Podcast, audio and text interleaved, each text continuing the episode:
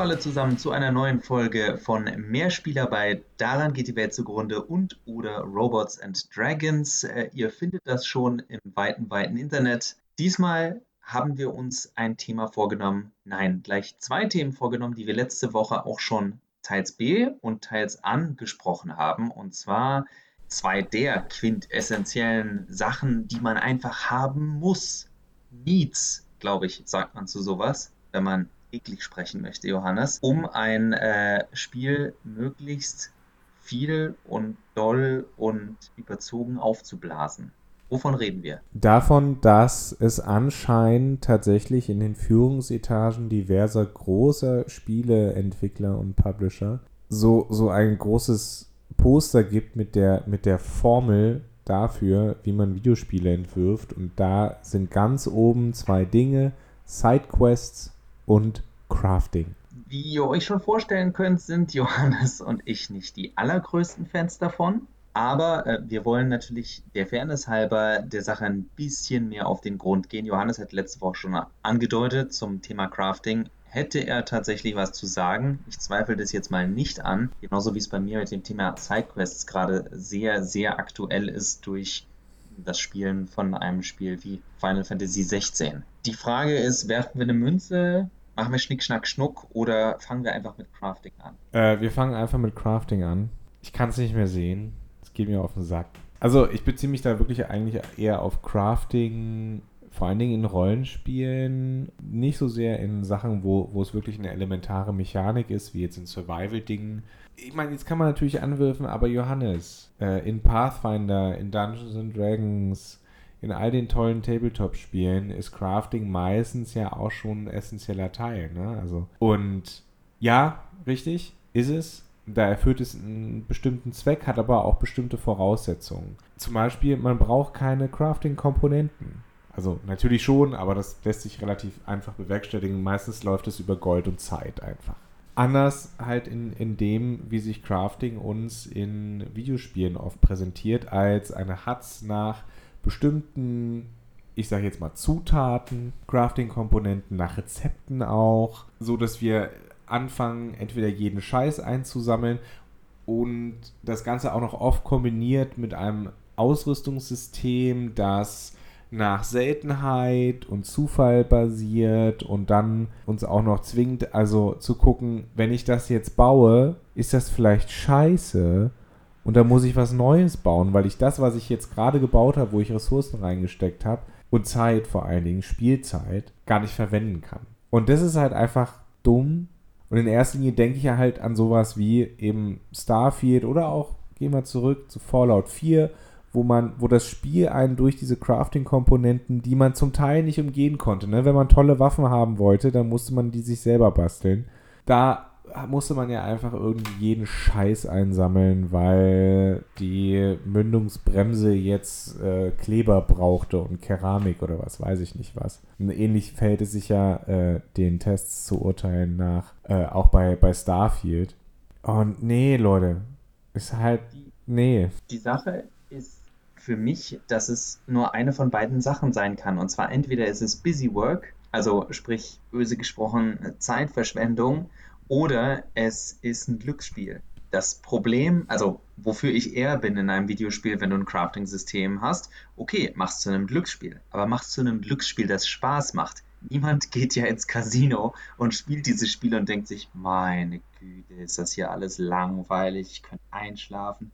Ich wünschte, ich würde irgendwelche Crafting-Ingredienzen bei Kingdom Hearts 3 suchen, statt hier Poker zu spielen. Also es gibt ja einen Reiz an Glücksspielen. Sprich, ähm, was ich damit meine, wenn ich bei Videospielen und es um Crafting geht, okay, du brauchst dafür eine, keine Ahnung, Donnerblume und dafür musst du das und das machen und die Wahrscheinlichkeit, dass äh, Mob X Item Y, die Donnerblume in diesem Fall, die es mir ausgedacht habe, tatsächlich fallen lässt, ist eine Wahrscheinlichkeit von so und so hoch im Endeffekt total bekloppt und auch das schlimmste und schlechteste Beispiel. Trotzdem bekommen die Leute ihren schönen Endorphin-Kick, wenn tatsächlich endlich mal dieses blöde Ding droppt. Die abgeschwächte Version davon ist das Busy Work, was einfach heißt, hol 20 Holz, hol 10 Keramik und dann bekommst du dieses tolle Item. Und das heißt einfach, du rennst irgendwo hin, sammelst das ein, Es ist natürlich nicht alles auf einer Stelle. Du musst jedes Item einzeln aufheben und so weiter und so fort. Also du machst lauter kleinteilige Arbeitsschritte, die meistens drücke Aktionstaste mehrere Male und bewege dich und dann bekomme ein Item. Das im schlimmsten Fall, wie Johannes ja eben auch schon gesagt hat, ein Item ist, das du entweder gar nicht benutzt oder nur fünf bis zehn Minuten, weil du kurz darauf ein Item bekommst, das sowieso höheren DPS oder sonst was hat. Ja, ich glaube, also mein, mein, mein Problem ist halt vielfach, dass, dass das mit einem bestimmten Ausrüstungs- oder mit einem bestimmten Equipment-System einhergeht, dass ja tatsächlich, da sind wir dann wieder bei der letzten Woche, so ein bisschen von MMOs inspiriert ist. Also nach Seltenheitswert und eben mit sowas wie DPS. Also das Crafting von Cyberpunk 2077 ist, ist halt, ja, kannst du in die Tonne kloppen. Äh, braucht kein Mensch. Aus verschiedenen Gründen, die eben auch darin liegen, wie dieses Spiel mit seinem, mit seinem Loot umgeht. Ein anderes Beispiel, Expeditions Rome, habe ich ja schon letztes Mal gesagt, spiele ich ein bisschen. Äh, das hat auch diese, diese Seltenheitswerte und so weiter und das kann man auseinandernehmen. Ich finde, es, bei, bei Expeditions Rome ist es nervig auf jeden Fall. Es ist aber noch halbwegs fair, weil die Zufallskomponenten sich in Grenzen halten, sage ich mal. Ähm, aber es ist auch so, dass ich, dass, dass irgendwann komme ich dann zu, ja, ich habe jetzt ein seltenes Gladius 3 äh, was einfach die dritte Stufe des Anfänger-Gladius ist, aber mit einem mit zwei Boni-Prozentpunkten mehr, wo ich mir dann auch denke, so, jetzt habe ich halt den ganzen Kofferraum meiner Legionäre voller Gladii. Ist es überhaupt der, ich glaube, es ist der richtige äh, Plural, ich weiß es gerade nicht. Die, die ich alle noch auseinandernehmen muss, damit ich mir ein tolles Super Gladius craften kann. Das ist ja auch, regt mich auch auf. Aber es ist irgendwo noch halbwegs erträglich, weil es verständlich ist, in gewisser Weise. Es ist verständlich, aber es fällt auch, wie du schon sagst, in dieses, wer hat gedacht, dass das hier Spaß macht? Also dieses ganze, ja. ich muss das hier alles auseinandernehmen, um das alles zusammenzubasteln und kann mir dann auf die Schulter klopfen, dass es was Tolleres ist. Also ich habe ja auch ein Riesenproblem mit diesem Besorge die Items für, äh, damit wir das und das hier äh, schmieden lassen können oder was weiß ich. Weil bei vielen dieser Items denke ich. Da sind wir ja beim Zusammenhang, da sind wir ja beim Zusammenhang Sidequest und Crafting, ne?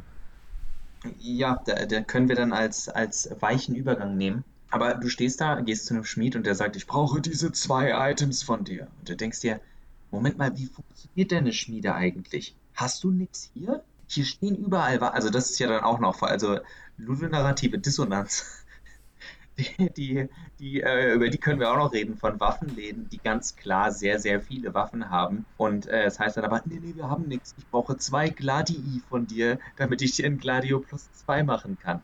Da, man kann jetzt mal sagen, ja, gut, Spiellogik und sonst was. Aber im Endeffekt ist es für mich ich habe es ja eben schon angesprochen, Zeitfresserei. Und wenn es dann noch so ist, okay, ich habe jetzt halt einen Dolch, der stärker ist. Wir jetzt auch wieder fragen müssten, wie funktioniert eigentlich mein Kampfsystem? Was bedeutet das für mich? Denn einfach nur ein bisschen höherer Wert ist nicht wirklich interessant. Haben die Sachen eine andere Resistenz? Haben die ein besonderes Element?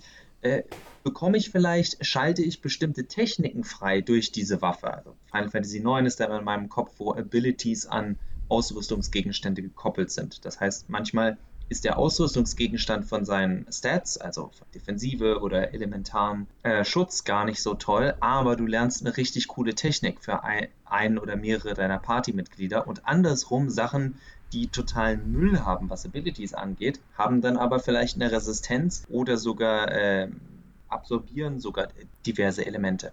Also und mit das diesen heißt, Abilities, so macht es ja Expeditions Roams, was, was für mich dieses Crafting-System halt wieder so ein bisschen okay macht. Ne? Also genau, man, man versteht, dass dieses System darauf angelegt ist, dass es zusammenarbeitet mit dem, wie das, ich sag mal, das, das Haupt, also das Kampf, in diesem Fall das Kampfprinzip des Spiels, wie groß das auch immer pro Spiel ist, mit eingebunden ist und nicht einfach nur, ja, hier sind halt ein paar Punkte mehr oder ist ein anderer Seltenheitsgrad oder äh, droppt halt nur alle 50 Mal, wenn du diesen und jenen Mob besiegst, aber im Endeffekt ist es einfach nur völlig egal, was du ausrüstest, weil du willst den höchsten Schaden machen, du willst die höchste Verteidigung haben, du willst die höchsten HP haben und jetzt ab mit dir. Und da würde ich dann den Übergang machen zu Sidequests, weil Crafting ist ja oft genug auch nur ein Element, äh, um dem Spieler oder der Spielerin noch mehr Freiheiten zu geben, was okay ist in gewisser Weise, aber es ist halt, es, es ufert halt aus, wenn ich hunderte von Keramiktassen mit mir rumschleppen muss, was, da sind wir wieder bei ludonarrative Dissonanz, auch nicht im Sinne der Spielwelt irgendwie sinnvoll ist. Am schlimmsten ist das eigentlich verbunden eben mit so bestimmten Crafting-Sidequests. Ich denke da an die Witcher-Ausrüstung in The Witcher 3. Da haben mir die Sidequests tatsächlich ein bisschen Spaß gemacht, aber dass ich die mir nur die, ähm, die Diagramme quasi besorge, die zu einem Schmied bringen muss und der mir nicht nur dann auch noch, der mir nicht nur Zutaten abknüpft, sondern halt auch eine Heidenstange an Geld. Also, dass es mehrere Hürden gibt, die ich da nehmen muss, obwohl ich doch die Quest erfüllt habe. Das, das passt für mich halt wieder nicht so richtig zusammen. Also dann belohnt mich doch wirklich für das Erfüllen der Quest mit dem neuen Gegenstand, freue ich mich, bums. Das Beispiel passt super zu meinem aktuellen Beispiel Final Fantasy 16, wo du genau in diese Falle tappst. Du bist ein Widerstandskämpfer, ihr habt einen eigenen Stützpunkt und die machen einen auf, oh, wir haben uns das so toll überlegt, wir haben die ganzen Charaktere hier, du hast, äh, du hast deinen Speed vor Ort, du hast äh, eine ältere Dame, die Händlerin ist und für euch aktiv ist und immer alle Items besorgt und da macht es dann schon Ding, Ding, Ding bei mir. Jedes Mal, wenn es heißt, oh ja, Clive, du hast ja nicht die Items, dass ich dir das schmieden kann. Und ich denke mir, und warum gibt mir die Frau nicht einfach die Items?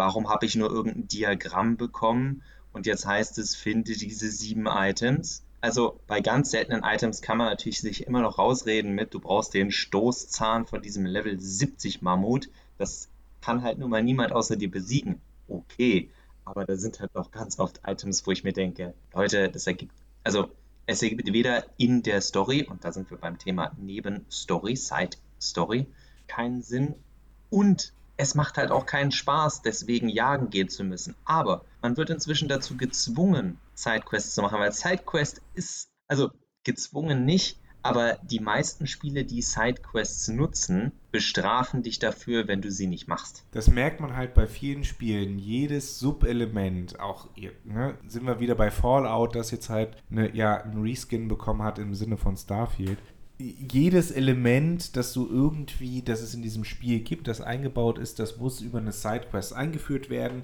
ist eigentlich auch eine gute Spielerführung, aber das heißt, ich muss einmal erfolgreich dieses Element gemacht haben, nur damit ich dann sagen kann, ja danke, lege ich beiseite, interessiert mich ne, nicht die Bohne. Äh, ich denke da zum Beispiel an, eine andere, an ein andere, ganz anderes Spiel, Yakuza Zero, ähm, wo man gezwungen wird, einmal dieses Karaoke-Spiel zu gewinnen, um in der Quest voranzukommen. Was ich nicht geschafft habe auf Anhieb, weil ich nicht gut bin in diesen Reaktionsdingern. Was mich dann halt schon so ein bisschen geärgert hat, weil ich mir denke, ich habe keinen Bock, dieses, dieses Spiel, was mir keinen Spaß macht, äh, mehrmals zu spielen, nur damit ich in dieser Quest vorankomme. Ähm, so ähnlich verhält es sich ja halt auch mit vielen, vielen anderen Quests, auch mit, mit Crafting-Sidequests. Da sind Crafting und Sidequests auch durchaus beisammen, denn im Endeffekt ist es dieses, naja, rein theoretisch musst du hier nichts craften. Du kannst auch einfach so durchs Spiel. Es ist dann halt nur sackschwer oder macht viel weniger Spaß, als wenn du die Items, die wir hinter dieser Crafting-Hürde verstecken, bekommst.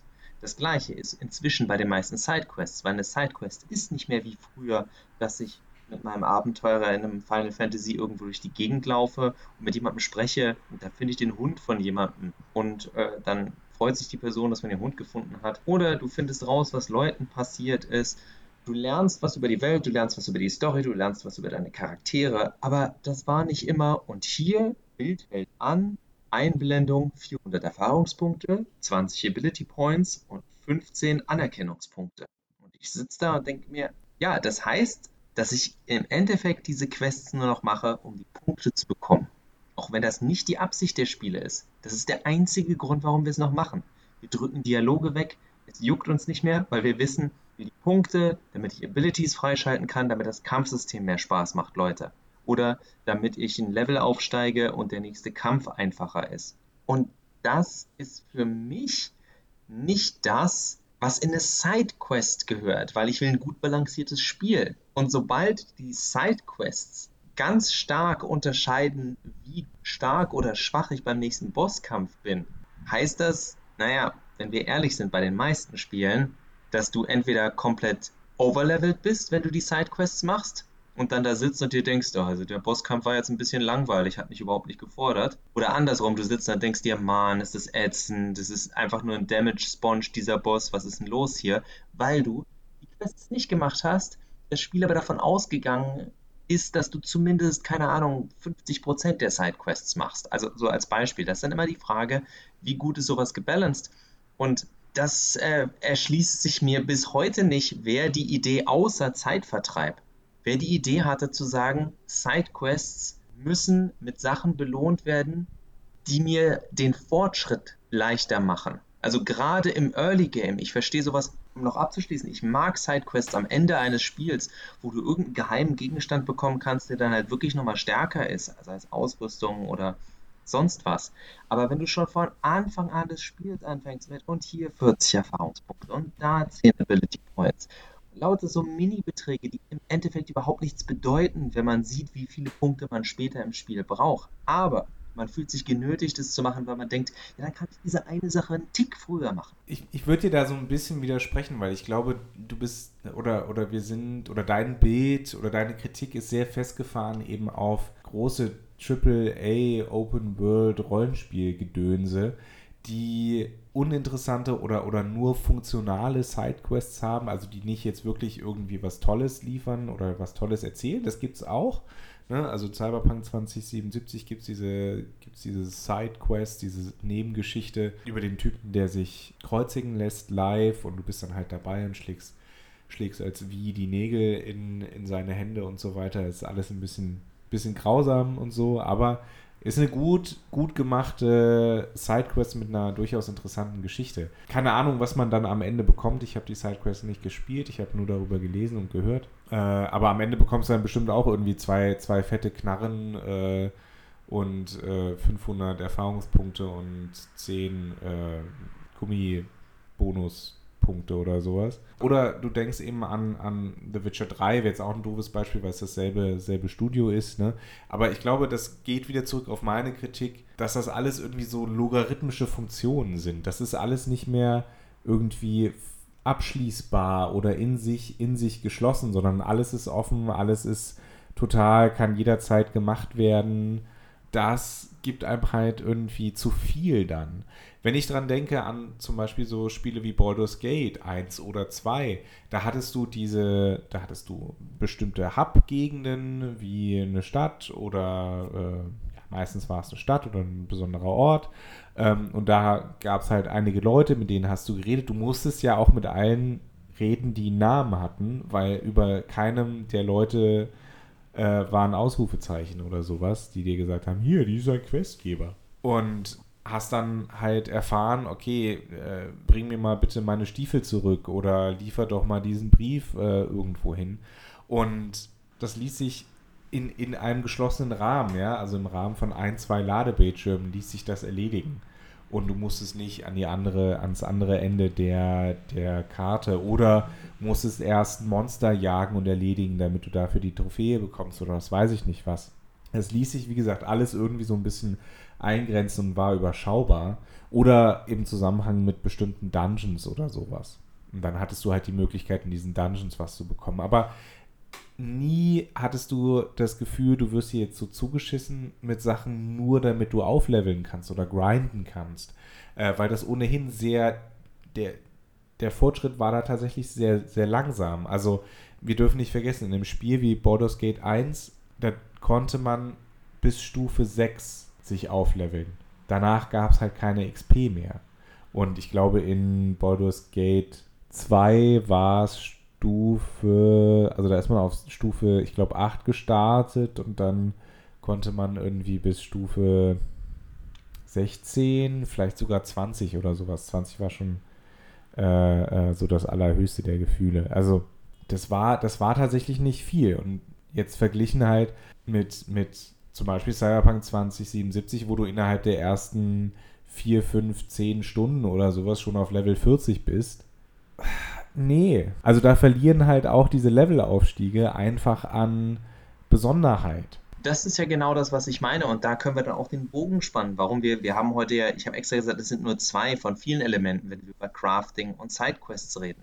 Aber so wie Crafting völlig aufgeblasen worden ist und das Prinzip Sidequests völlig aufgeblasen ist, so natürlich auch Levelsysteme in vielen Spielen. Und es wird einfach belanglos. Es bedeutet nichts mehr, weil die eine Sidequest, die du machst, das ist nicht die Sidequest, wo du denkst, wow, die bedeutet so viel oder ich habe so viel über Charakter X gelernt oder das Item, was ich hier bekommen habe, war so wichtig. Nein, weil ihr noch 70, 80, 90, 100 andere Sidequests machen sollt. Und also Johannes hat mit seinem Einwurf vorhin recht. Ich rede natürlich von AAA-Spielen. Reden wir meistens, weil das die Spiele sind, die in erster Linie dafür sorgen, wie sich der breite Spielergeschmack derzeit entwickelt. Also wäre mir anders auch lieber. Die Leute können da auch viel behaupten, aber so ist es ja im Endeffekt. Also deswegen haben wir so Schrott wie Lootboxen und den ganzen Blödsinn. Ich versuche es nochmal irgendwie bei den, bei den Sidequests für mich so auf den Punkt zu bringen, wie ich es wie, wie ich's, wie ich's fühle. Also wenn ich es so doof es klingt, da kann man sogar mathematisch rangehen. Wenn ich ein Spiel habe und es dauert 20 Stunden und 8 Stunden davon sind Sidequests, warum sind das keine Main Quests? Warum ist das nicht Teil der Main Quest? Also alles fühlt sich künstlich in optionale und nicht optionale Inhalte eingeteilt, wo auch wieder was Johannes mit seinem da stecken irgendwelche Logiken und Algorithmen hinter, die versucht haben zu ermitteln, wie fühlt sich dies nach einer 0815-Mischung an von einem Spiel, was die Leute scheinbar erwarten, statt einfach zu sagen, ergibt das hier irgendeinen Sinn für das Spiel, was wir überhaupt machen? Kann ich mich mal ganz kurz darüber aufregen, dass in äh, 400 Jahren in der Zukunft, laut Starfield, wir immer noch weiß ich nicht, Keramiktassen wiederverwerten müssen, um, äh, um mit unseren 3D-Druckern neue Waffen zu drucken, warum kann ich nicht einfach irgendwie Universalkomponenten irgendwo kaufen und bums, fertig ist die Chose? Was soll denn der Scheiß? Das, das fügt sich noch nicht mal in die, in die Welt ein. Meine Ganz ehrlich. Fresse. Sorry, Entschuldigung. Falls Starfield nicht damit aufhört, dass Final Pam kommt, und alles in Schutt und Asche legt, ist dieses Spiel sowieso gestorben für mich. Äh, nee, ich, ich hinterfrage Todd Howard und Bethesda nicht mehr. Aber ähm, äh, lustig, dass du das gerade sagst, weil das denke ich immer, wenn ich Futurama gucke, wo in den alten Staffeln noch breite Bildschirme waren und als es dann Flachbildschirme gab, in der Wirklichkeit plötzlich auch die Bildschirme sich verändert haben. So ist es halt. Es hat immer viel mit Kurzsichtigkeit zu tun und ich hoffe, dass diese ganze Geschichte, die wir derzeit haben, also wir reden ja immer noch über diese, diese Talsohle, durch die wir schreiten in Sachen Videospielen, dass es langsam aber sicher wieder besser wird, weil, mal ehrlich, Videospiele sind so schon so aufwendig durch die ganze Technik und Technologie, die es inzwischen gibt. Warum mache ich mir das Leben als Entwickler dann noch so schwer und hau da so viel Müll rein, den niemand haben will? Ich meine, es gibt ja Spiele, wo es zumindest einen gewissen Charme hat. Also ja, Johannes hat es jetzt berechtigt kritisiert, dass Karaoke als Teil der Hauptquest in dem Yakuza ist. Aber Yakuza ist so ein schönes Beispiel für, hier ist eine riesige Sammlung an Minispielen. Viel Spaß damit, falls ihr darauf Bock habt. Wenn nicht, lasst es halt bleiben. Auch da ist es natürlich nicht perfekt, dass es einige Minispiele und besonders dann eben auch wieder sehr, sehr viele Sidequests gibt, die sagen, also wenn ihr wirklich aufleveln wollt und schnell aufleveln wollt, dann müsst ihr den Mist machen. Ich mir auch immer denke, ich dachte, es geht um Spaß und die Welt kennenlernen und nicht um irgendwelche, ja, ich sag mal, ich, ich, es, hat für mich diesen Beigeschmack von, als Assassin's Creed und Co. damit angefangen haben, mit, ja, also die Leute können für Geld auch Level kaufen oder Modi, in denen sie äh, leichter ans Ziel kommen. Denn es hat ja nicht jeder Zeit, unsere Spiele durchzuspielen und deswegen wollen wir es ihnen leichter machen. Also wir wollen es ihnen leichter machen, wenn sie uns Geld geben. Ja, also äh, lauter so Schwachsinn und da, das ist ja, also diese XP-Booster sind dann auch nochmal so der, der Sargnagel für unser Argument. Nicht der Sargnagel, sondern mit unserem Argument. Also wir, wo man diese Videospielleiche wegschicken will mit die Spiele stehen ja, also solche Spiele stehen doch offen dazu, dass viele ihrer Elemente nur da sind, damit das Spiel sich länger und anstrengender anfühlt. Es geht ja überhaupt nicht mehr um eine richtige Belohnung, sondern es geht um den Slog, um, durch den man sich, diesen Matsch und Dreck, durch den man sich durcharbeiten soll. Und es gibt ein paar Leute, die im Endeffekt sagen, oh, ich habe richtig was erreicht, weil ich da so für arbeiten musste. Aber es gibt halt auch ganz viele Leute, die sagen, nö, habe ich keinen Bock mehr. Spiele ich irgendein anderes Spiel, was nur drei Stunden lang ist und äh, wenigstens weiß ich, dass ich von diesen drei Stunden zweieinhalb Stunden richtig Spaß habe und nicht von 80 Stunden zehn Stunden Spaß habe. Auch wieder ein Argument, was sie immer mal wieder bringen. Das liegt daran, dass viele Spiele eben nur noch nicht mehr Spielspaß bieten sollten, sondern halt einfach nur noch Zeitvertreib. Und das ist eigentlich äh, äh, das, das, das Grundproblem letztlich, dass der Spielspaß vor dem Umfang, der aber keinen Spaß, sondern eben nur Zeitvertreib bietet, kapitulieren muss. So, wir hören jetzt auf, Max. Sendung ja, ist vorbei. Irgendjemand, irgendjemand muss das ja schneiden. Vielen Dank für eure Aufmerksamkeit. Wir, wir arbeiten immer noch in unserem Groove von abends aufnehmen. Es ist nicht so leicht, wie man es sich vorstellen sollte. Aber ich denke, wir haben euch äh, doch wieder hoffentlich ein, zwei Punkte, Anstoßpunkte gegeben, euch weiterhin zu fragen, was für Arten von Videospielen ihr eigentlich wollt und was für Arten von Videospielen ihr weiterhin spielt. Denn ähm, ich bleibe dabei, ist mir dann auch egal, ob wir als Hater oder sonst was durchgehen. Wir brauchen solche Spiele wie Starfield einfach nicht derzeit. Wir brauchen das nicht. Zumindest nicht in der Form, nee. Also wenn ihr, wenn ihr ein lustiges Science-Fiction-Rollenspiel spielen wollt, dann spielt Outer Worlds. Äh, das dauert 20, 30 Stunden, macht Spaß. Hat aber auch ein, ein doofes Equipment-System, aber das ist wieder ein anderes Thema. So, vielen Dank fürs Zuhören. Equipment-Systeme dann das Mal. nächste Mal. ja, mal gucken. Musik ist von Glory of Joanne. Diesmal bin ich hier zuvor gekommen und ich sage auf Wiederhören. Tschüss. Bis zum nächsten Mal. Bye, bye.